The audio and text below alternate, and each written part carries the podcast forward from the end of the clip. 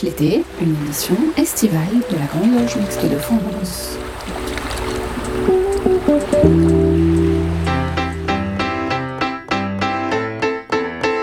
Si le battement d'aile d'un papillon quelque part au Cambodge déclenche sur un autre continent le plus violent des orages, le choix de... Bonjour à tous, bienvenue dans cette 96e édition de Pierre de Touche, l'émission hebdomadaire de la Grande Loge Mixte de France. Alors nous avons choisi d'intituler cette émission L'effet papillon.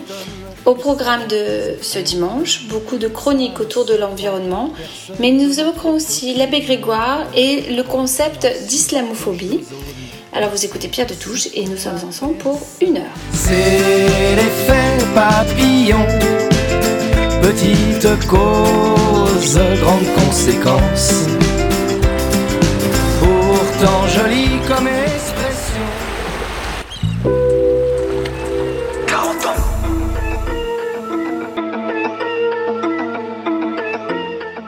Pour débuter cette émission, place à la chronique de Jacques Jedi, grand officier de la Grande Loge Mixte de France, en charge des cérémonies.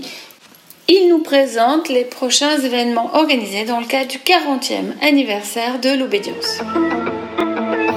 Bonjour à toutes et à tous. Ma rubrique bimensuelle consistera aujourd'hui à vous présenter les temps forts de notre dernier trimestre de nos 40 ans. À cette occasion, notre sérénissime grand maître Christian Dienne continuera ses visites et conférences en direction de nos loges. Elle sera présente le 17 septembre à Cabestany, près de Perpignan, à 14h pour une conférence sur le thème La franc-maçonnerie en 2022. Elle sera accompagnée à cette occasion de notre très illustre sœur, grand maître adjoint aux affaires externes, Marie Francanancy, et de notre très illustre frère, Gérard Keller. Le 18 septembre, à Toulouse, pour une TBO à 10h sur le thème Être franc-maçon de la Grande Loge Mise de France en 2022. Externe, le 25 septembre, à Mairie, proche d'Aix-les-Bains, pour une TBO à 15h sur le thème Être franc-maçon en 2022. Et pour finir ma chronique du mois de septembre, notre sérénissime grand maître Christian Vienne sera en visite aux Antilles et à Fort-de-France du 29 septembre au 3 octobre. Au programme, le 29 septembre, réunion avec les vénérables maîtres des loges présentes. Le 30 septembre, interview le matin avec Radio Caraïbe et à 19h, une tenue avec la respectable loge empreinte humaniste à l'Orient de Saint-Joseph. Le 1er octobre, conférence à 16h sur le thème Réenchanter le monde, la mission de la franc-maçonnerie à Ducos. Elle terminera sa visite aux Antilles le dimanche 2 octobre à 19h par un passage au journal télévisé de Martinique Première. Je vous souhaite une bonne semaine, à très bientôt. Au revoir. 40 ans. À la suite de la chronique diffusée lors de la précédente édition, dans laquelle nous introduisions un nouveau rendez-vous dominical, Félix Nathalie poursuit sa réflexion sur les enjeux environnementaux. Aujourd'hui, franc-maçonnerie et devenir de la planète, la constance.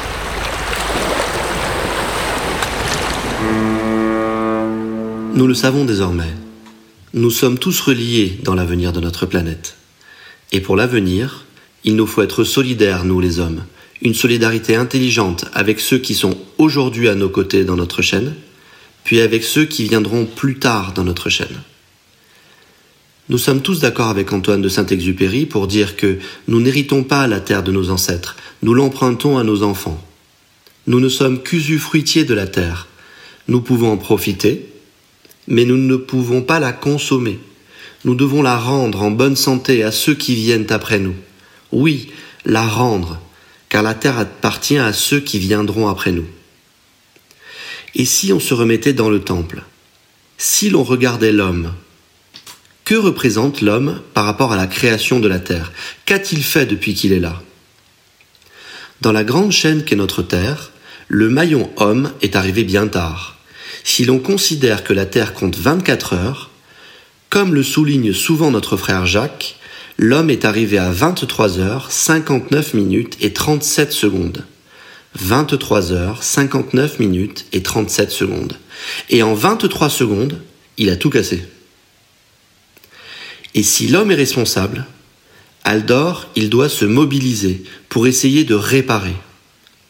Ensemble. La méthode maçonnique ici peut nous aider. Comme nous travaillons ensemble toute l'année, deux fois par mois, se voir avec assiduité, maintenir tendu le fil entre nous, se parler avec régularité. Car s'il est peut-être besoin de frapper fort, plus certainement, il est important de frapper longtemps et régulièrement. Ce n'est pas obligatoirement une question d'intensité, c'est une question de constance. Changer le monde ne peut pas se faire d'un coup. La rupture effraie la torpeur de celui qui vit bien et ne comprend pas que son action est néfaste.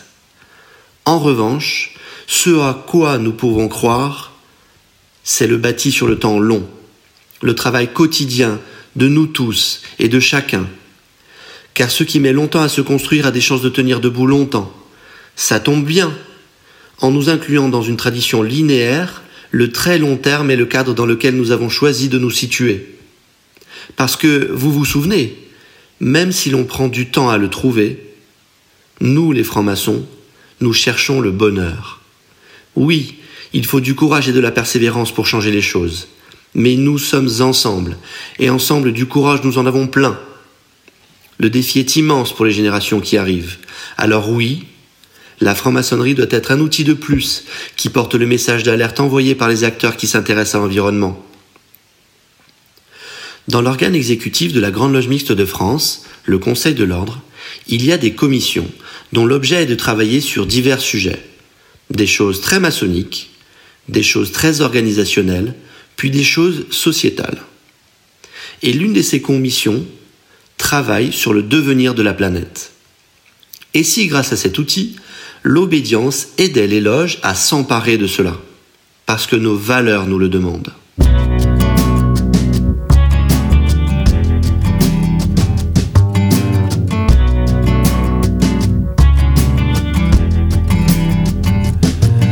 Ça swing sur le plancher des vaches, dégueulasse. Le temps qu'il fait, les portes claquent, les volets tremblent, les tuiles dégringolent. On se croirait en novembre, volatile, quadrupède, font le gros dos. Immobile, dans la pinette, faut dire qu'au niveau météo, tout fout le camp.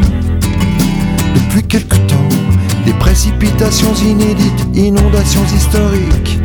Pour la fonction publique, EDF, chemin de fer, France Télécom, Air Inter, c'est l'enfer.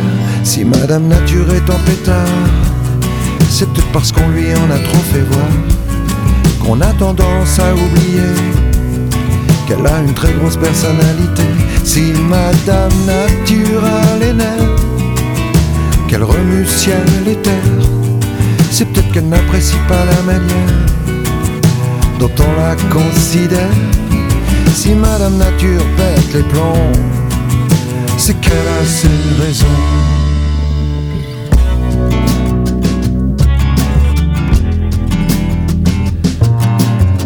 Tous ces cargos qui dégagent, ces forêts convoitiboises. Elle doit trouver sa naze. C'est vrai qu'on la traite comme des rustres, que depuis des lustres, ça fait une sacrée ardoise. Détergent, hydrocarbures, déchets nucléaires. C'est sûr, ça peut déplaire si Madame Nature est en pétard. C'est peut-être parce qu'on lui en a trop fait voir qu'on a tendance à oublier qu'elle a une très grosse personnalité. Si Madame Nature a les nerfs, qu'elle remue ciel et terre, c'est peut-être qu'elle n'apprécie pas la manière dont on la considère. Si Madame Nature pète les plombs, c'est qu'elle a ses raisons. c'est qu'elle a ses raisons, c'est qu'elle a ses raisons. Pour illustrer cette chronique, nous venons de diffuser Si Madame Nature a les de Louis Chédid.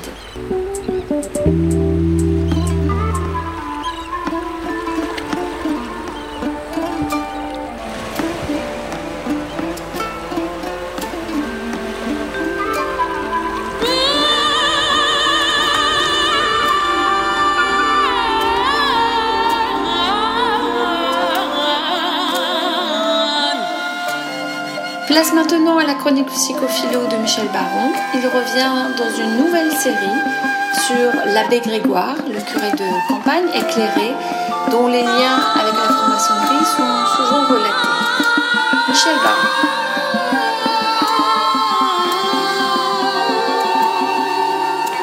Bien le bonjour, monsieur l'abbé. Un hommage à Henri Grégoire. Alphonse Carr nous dit L'avenir appartient à l'Église qui aura les portes les plus larges.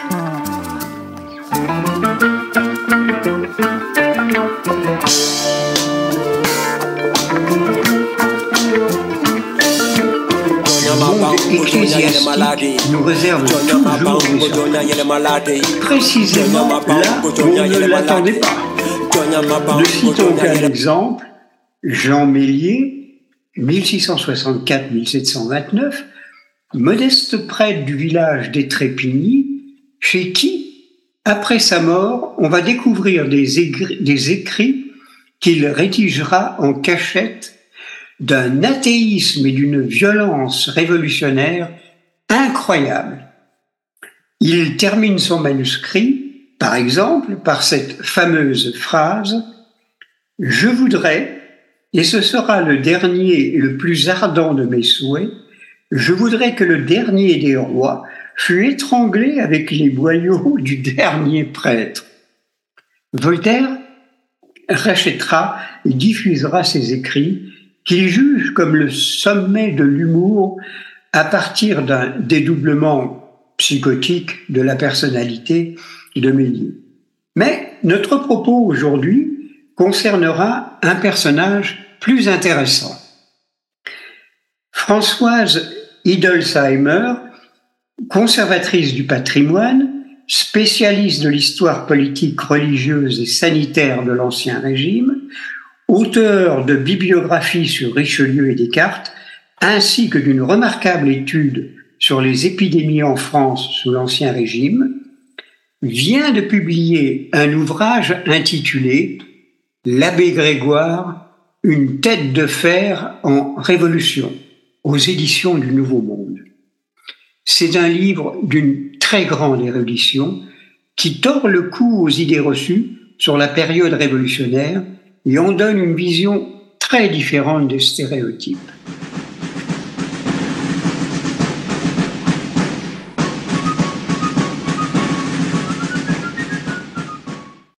Qui aurait pu imaginer un tel parcours de vie du fin fond d'un village d'une Lorraine encore indépendante au Panthéon Les circonstances historiques sont bien un révélateur de personnalité par un au-delà du discours théorique. Henri Grégoire, 1750-1831, naît à Véo, petit village près de Lunéville, dans un pays complexe, une ère de passage où se côtoient différentes cultures qui seront pour le futur abbé Grégoire une source d'enrichissement. Il parlera plusieurs langues et nouera des liens profonds avec les communautés juives et protestantes. Il devient prêtre du village d'Amberménil, toujours à proximité de Lunéville. Il restera fidèle à sa vocation jusqu'à son dernier souffle, pensant que le catholicisme et la révolution qui va naître sont une seule et même chose. Ces tendances théologiques penchent vers le jansénisme, courant qui jouera un rôle beaucoup plus important que la philosophie des Lumières dans la Révolution française. Cette dernière étant plus bourgeoise qu'idéologique. Grégoire le constatera d'ailleurs au sein même de la Révolution, quand, prenant la défense du statut des Juifs ou la fin de l'esclavage, il va se trouver face à une levée de boucliers.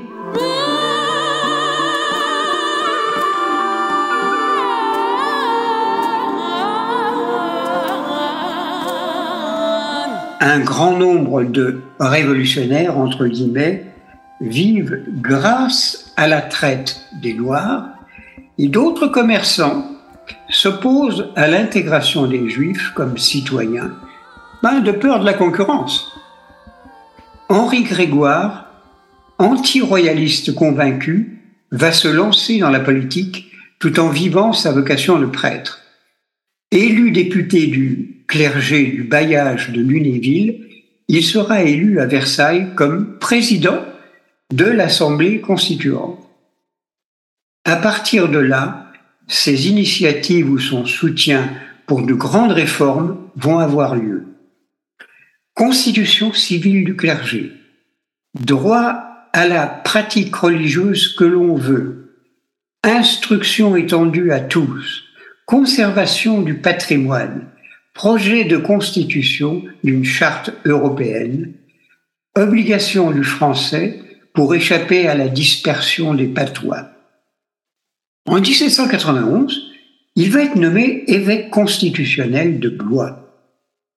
Mais il va protester violemment contre les orientations prises à partir de 1792. Massacre dans les prisons, guerre de Vendée, exécution du roi. Au risque de sa vie, ancré dans ses convictions religieuses et politiques, Grégoire reste debout dans la tempête. Après son coup d'État, Napoléon tentera de le récupérer en lui conservant un rôle politique et le nommant comte d'Empire et lui octroyant la Légion d'honneur. Mais l'empereur va beaucoup décevoir Grégoire, notamment par le rétablissement officiel de l'esclavage que la Révolution avait théoriquement supprimé après la révolte de Toussaint l'Ouverture à Haïti. C'est Napoléon qui lui octroya d'ailleurs le, qualificatif de tête de fer.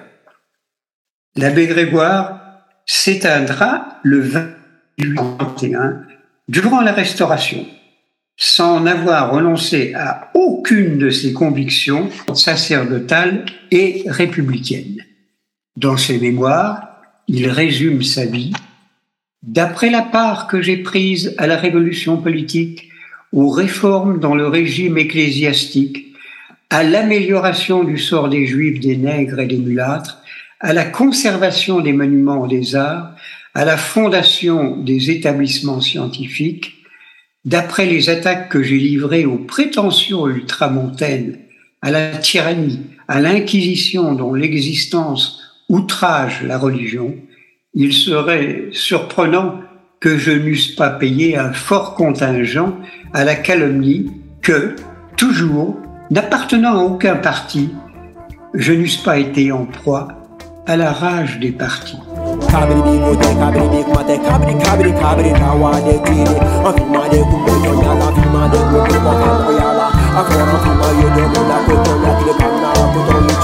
Le rattrapage historique s'effectuera quand François Mitterrand décidera d'ouvrir les portes du Panthéon au Petit Abbé Lorrain le 12 décembre 1989 et où le discours de cérémonie sera prononcé par Jacques Lang, ministre de la Culture, et d'origine lorraine lui aussi. Aux grands hommes, la patrie reconnaissante, la République a honoré aujourd'hui trois figures de la Révolution. Condorcet, Monge et l'abbé Grégoire sont entrés au Panthéon. Des éveilleurs d'avenir, a dit Jack Lang, des hommes de l'avant, des hommes de rupture. Révolutionnaire en votre temps, vous l'étiez, révolutionnaire en notre temps, vous le demeurez. Alors, salut et fraternité, bienvenue chez vous, dans le temple de la République, dans le Parlement fantôme des hommes libres, égaux et fraternels. À la lecture de ce passionnant et savant ouvrage de François Idelmayer, une question nous vient à l'esprit. Comment se fait-il que l'abbé Grégoire, promoteur du laïcisme et antiraciste notoire, n'était pas franc-maçon?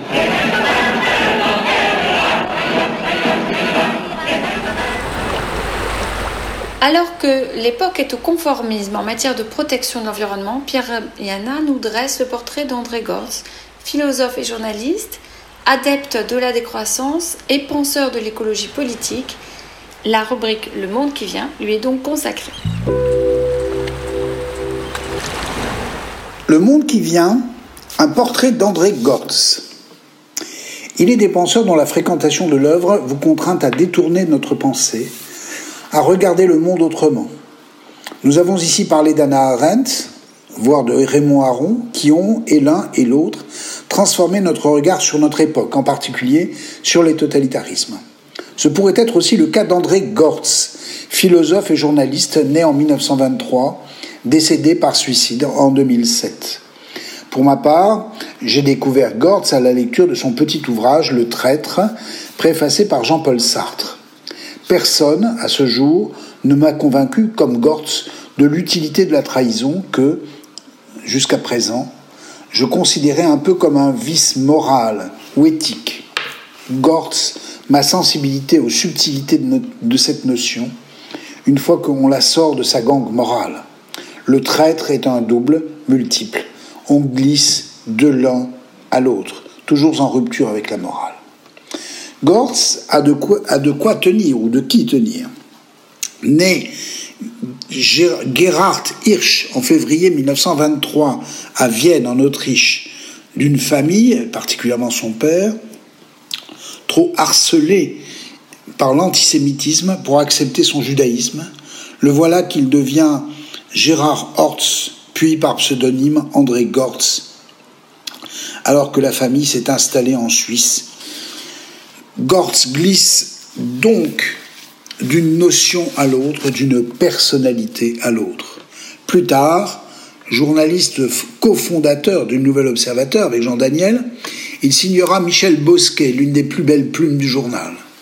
Toujours le glissement. Français, autrichien, suisse, il est ingénieur chimiste de métier. Pourtant, ce n'est pas dans ce domaine qu'il agira le plus, encore que dans ces derniers combats, tout témoigne du contraire. Nous y reviendrons, bien sûr.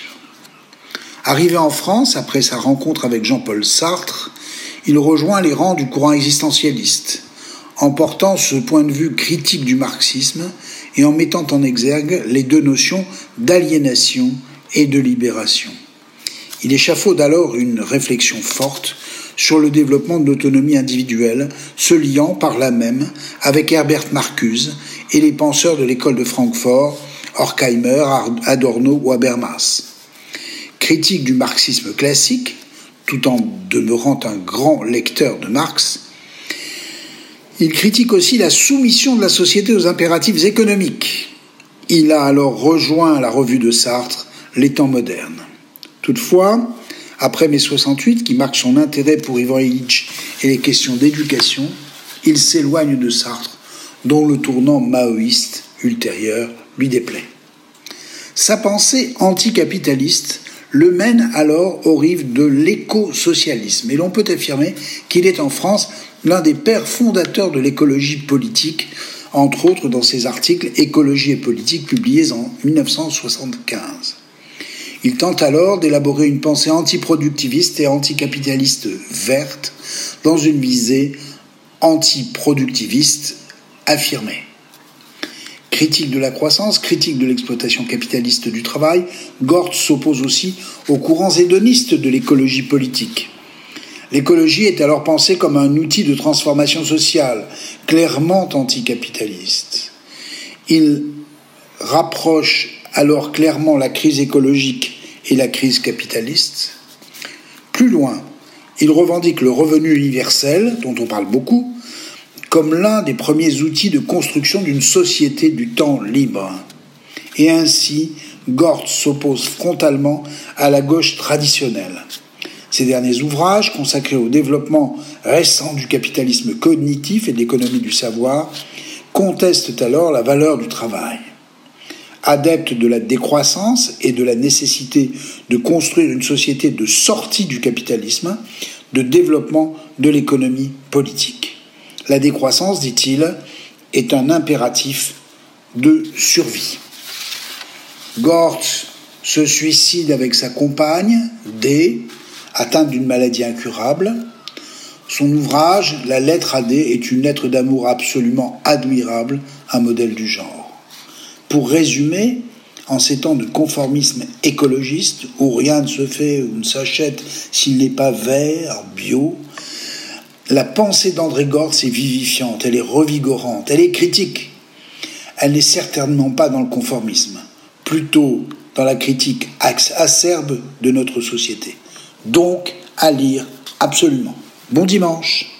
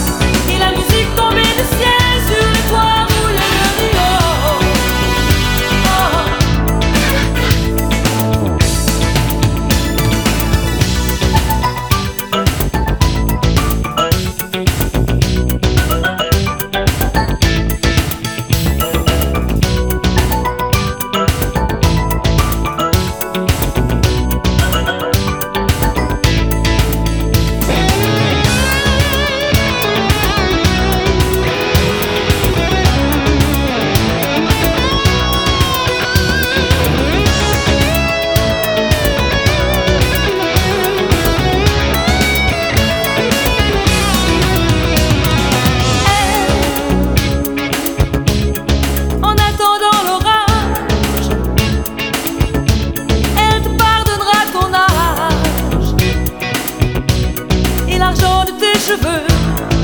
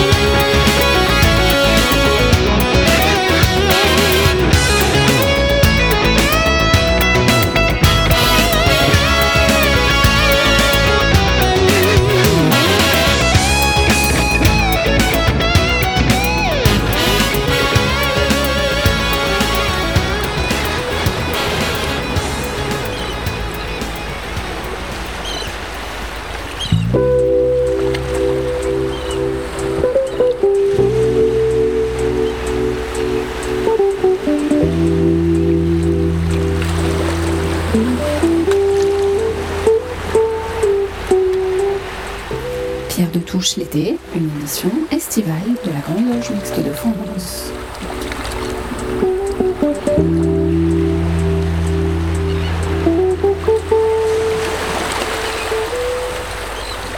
Rien que de l'eau est une chanson composée, interprétée par Véronique Sanson.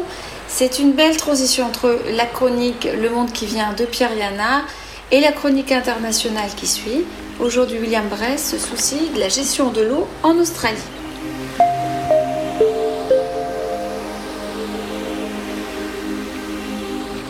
Il y a quelque temps, je vous avais entretenu de l'eau. Je reviens vers vous pour effleurer cette question sur un continent lointain. Avec plus de 7,7 millions de kilomètres carrés, l'Australie est 14 fois plus étendue que la France métropolitaine. Un peu plus de 27 millions d'habitants peuplent ce continent, soit une densité de population très faible, 3,3 habitants par kilomètre carré, très en deçà des 122 habitants par kilomètre carré en France. L'Australie est un des gros pollueurs de la planète. Elle émet plus de 386 millions de tonnes de CO2 contre 300 millions de tonnes émises par la France.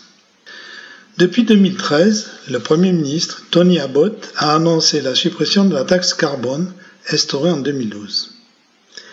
Le gouvernement a ensuite approuvé en 2014 le rejet dans les eaux de la Grande Barrière de déchets de dragage provenant des travaux d'extension d'un port d'exportation de charbon.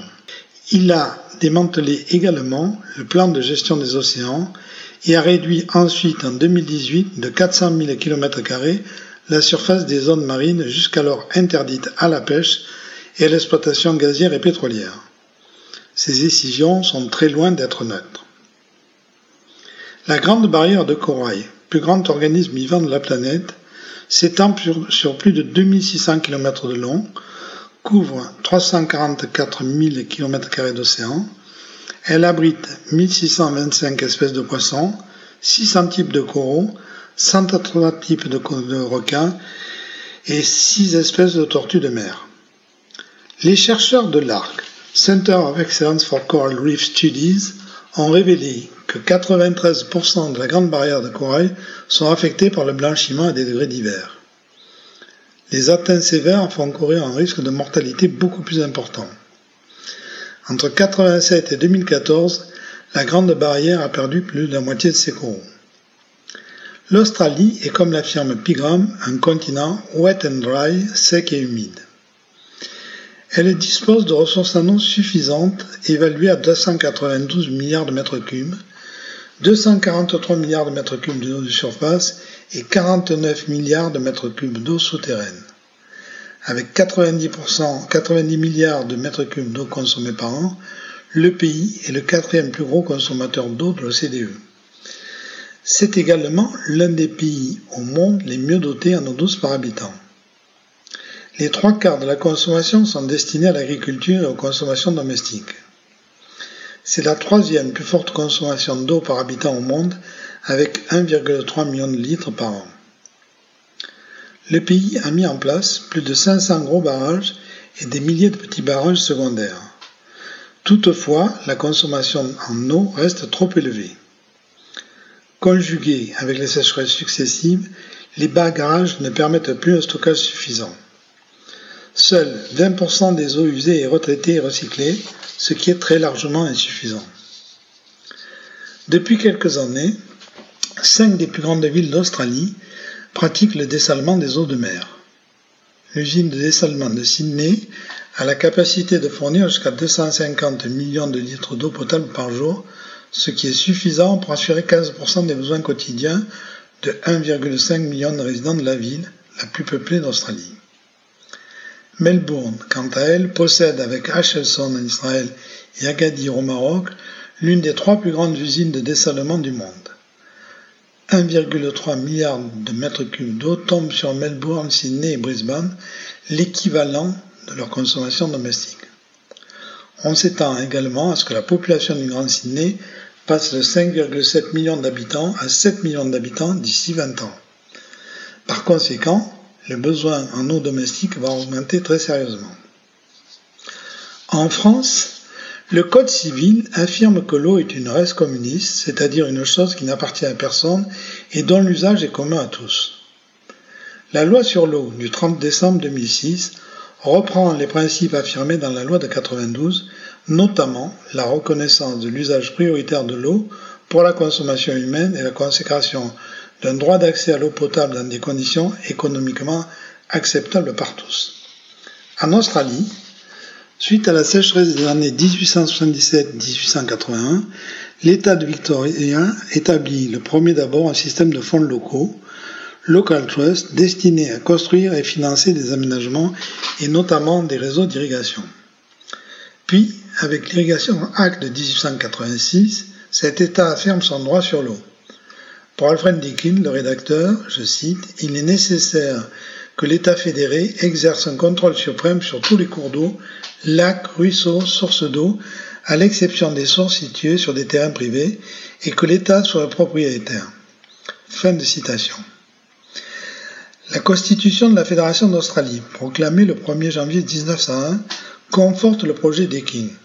La gestion des ressources reste entre les mains des États fédérés. La période allant des années 1900 à la Seconde Guerre mondiale est marquée par la construction de nombreux ouvrages de rétention au Victoria, en Nouvelle-Galles du Sud, mais aussi par les premiers projets interétatiques dans lesquels s'implique l'État fédéral. Le gouvernement fédéral soutient le projet d'aménagement du bassin versant de Murray-Darling associant le Victoria, la Nouvelle-Galles du Sud et l'Australie méridionale. Il vient transformer ce bassin versant, réputé aride, en cœur agricole de l'Australie.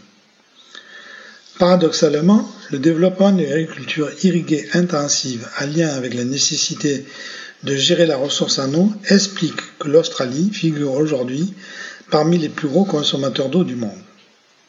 En 1994, le Conseil des gouvernements australiens avance le Water Reform Framework, tous les gouvernements australiens s'engagent à améliorer l'efficience de l'usage de l'eau.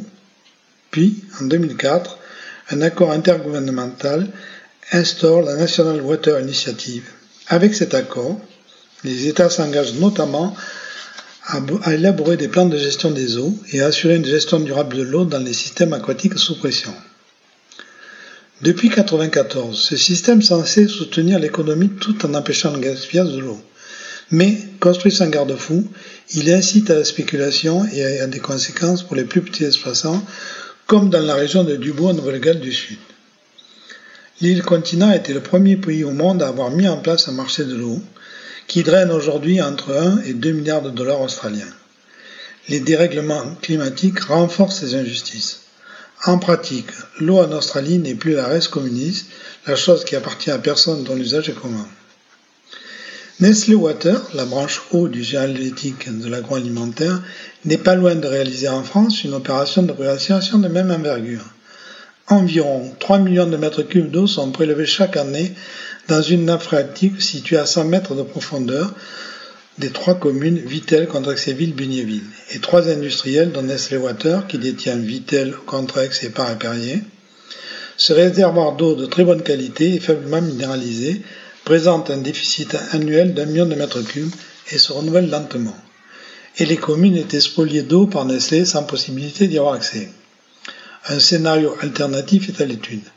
Mais on le voit bien pour Nestlé et Peter Brabeck, son ancien PDG, je cite, L'eau est une denrée alimentaire et comme toute denrée, elle a une valeur marchande. L'eau, ce bien commun, mérite la plus grande attention de chacun et engage plus que jamais fortement les responsabilités de nos dirigeants.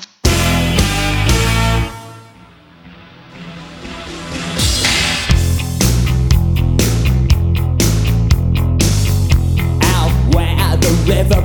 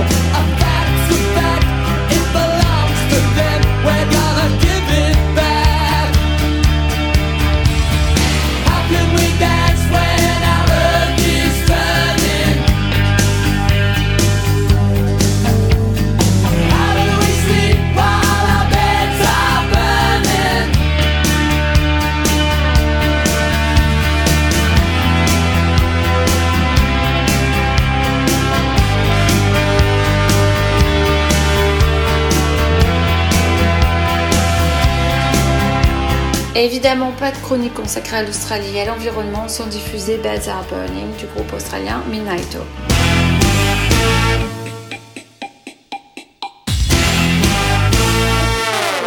Pierre de Touche.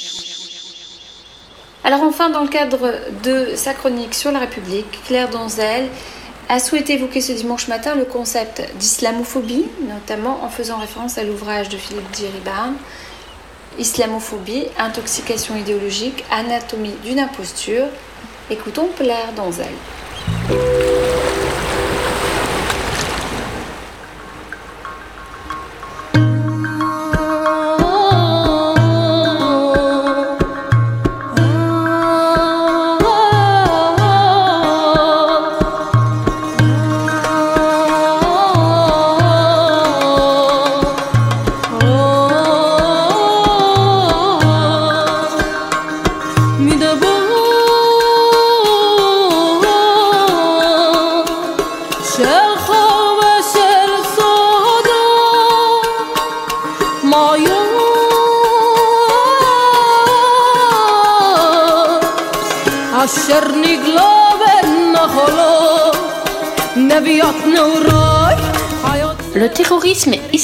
Ayant repris l'offensive en agressant Salman Rushdie, il reste hélas toujours d'actualité d'en étudier et comprendre les ressorts. C'est ce que fait entre autres Philippe Dirirban, directeur de recherche au CNRS, avec son ouvrage paru en 2019, Islamophobie, intoxication idéologique, anatomie d'une imposture, édité aux éditions Albin Michel.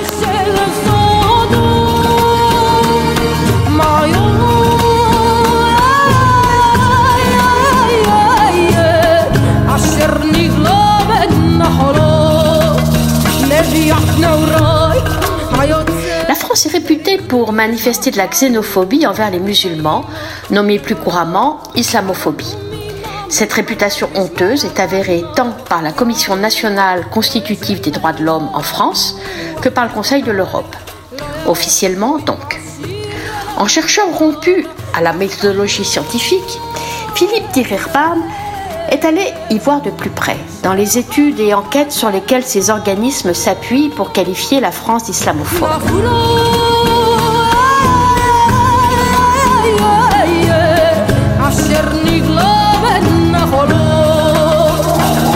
Livre les éléments qui auraient pu nous échapper à nous, profanes en la matière, ainsi qu'aux médias qui retranscrivent les conclusions de ces études.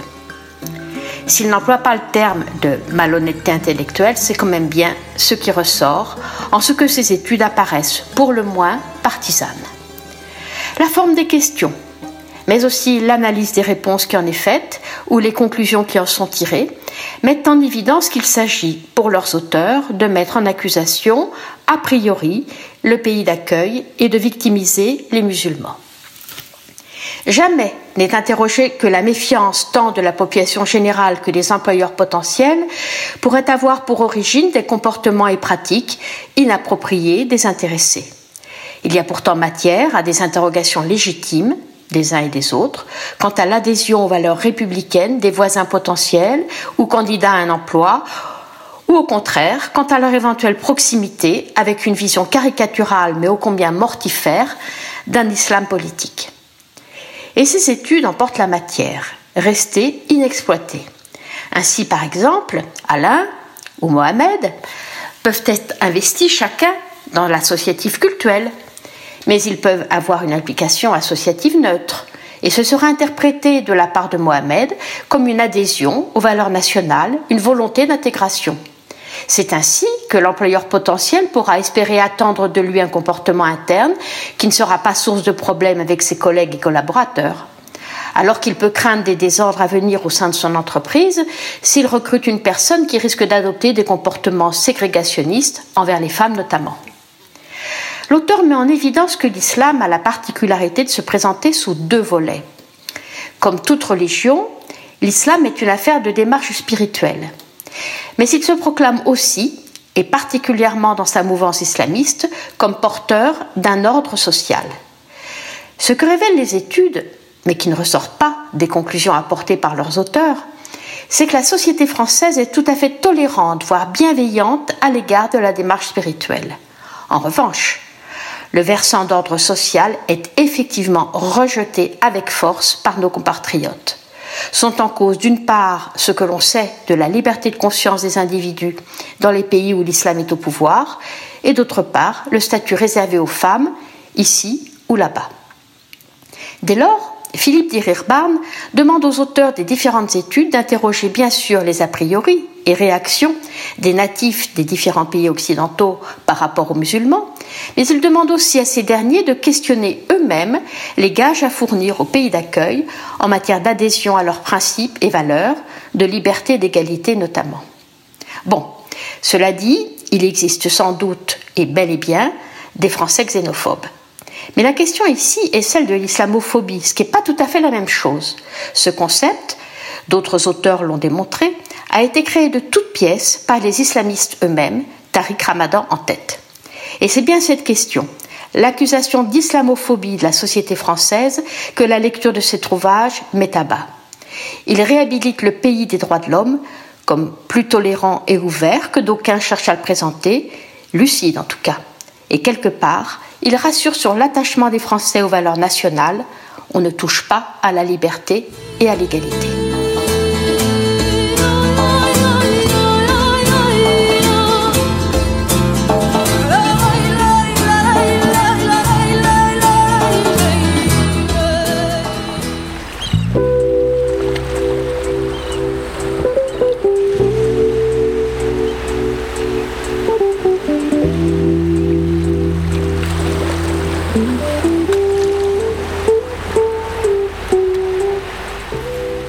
L'été, une émission estivale de la Grande Loge Mixte de France.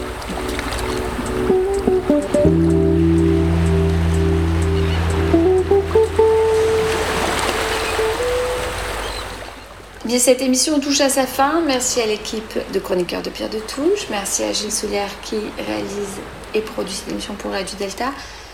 Rejoignez-nous sur les réseaux sociaux Twitter, Facebook, Instagram, YouTube.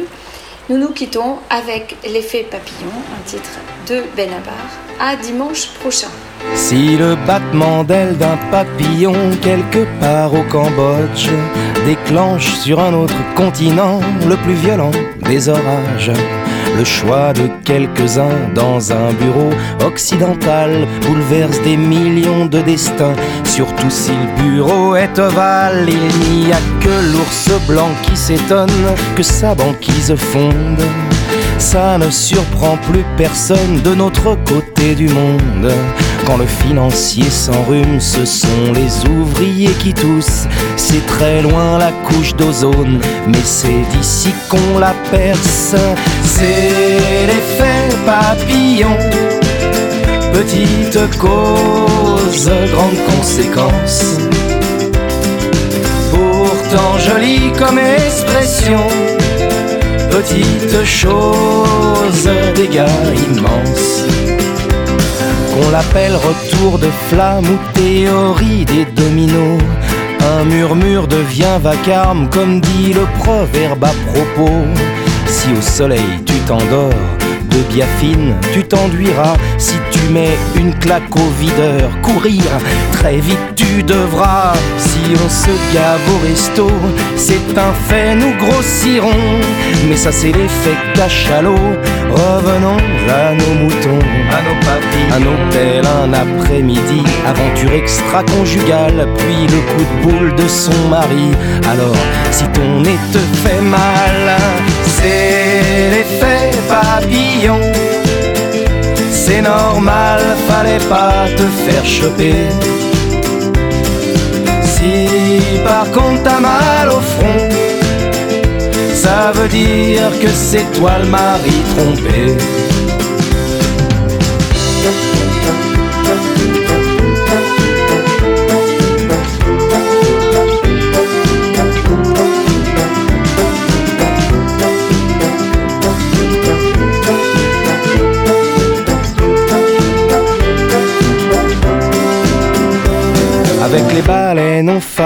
Du rouge à lèvres, des crèmes pour filles.